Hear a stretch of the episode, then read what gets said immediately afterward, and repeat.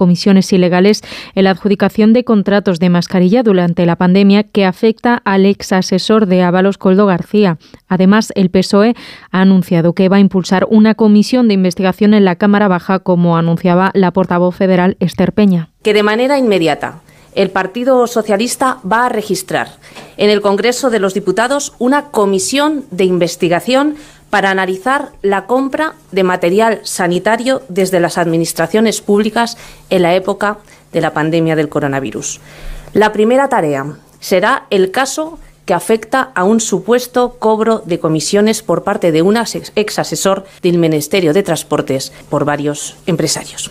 El Partido Popular ha anunciado una comisión de investigación del caso Coldo en el Senado, a la que quiere convocar al presidente del Gobierno y a otros como Grande Marlasca, Francina Armengol, Óscar Puente, Ángel Víctor Torres, Salvador Illa y Santos Cerdán. El PP ha puesto el foco en los ministerios y comunidades autónomas gobernadas por el Partido Socialista que compraron material sanitario con la empresa de Coldo García. Ha señalado directamente al presidente del Gobierno, Pedro Sánchez, al que ha acusado de conocer este supuesto caso de corrupción.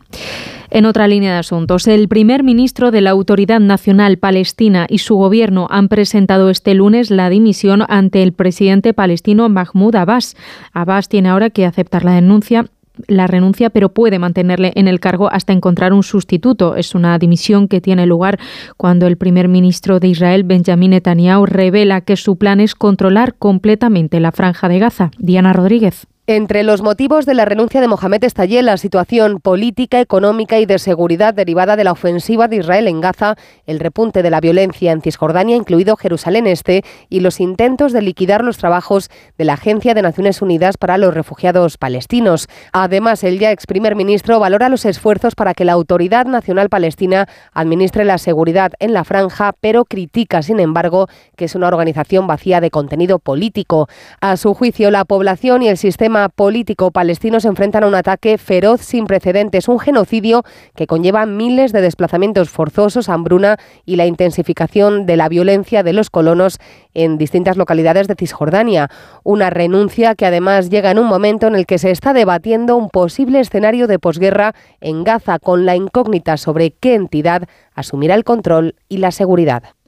El diario La Razón ha entregado esta noche sus terceros premios Startup con los que ha reconocido la labor realizada por algunas de las empresas tecnológicas de reciente creación más relevantes de nuestro país. Una entrega presidida por el alcalde de Madrid, José Luis Martínez Almeida, en la que se han dado citas representantes de diferentes empresas, startups y organizaciones emprendedoras.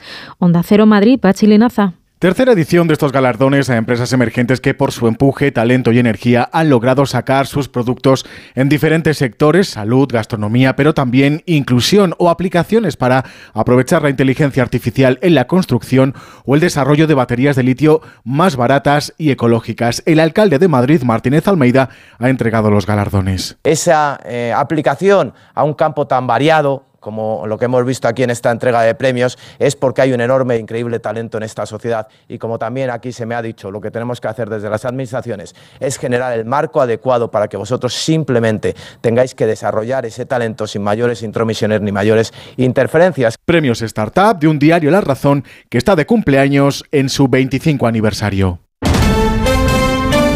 Y en la actualidad deportiva, en fútbol, el Girona ha ganado 3-0 ante el Rayo Vallecano en Montilivi en el último partido de la vigésimo sexta jornada de la Liga de Primera División, un resultado que le permite recuperar la segunda posición en la clasificación.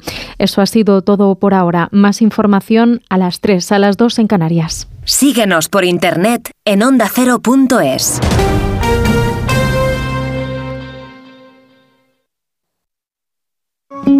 Soy de legalitas porque a veces pasan cosas que no te esperas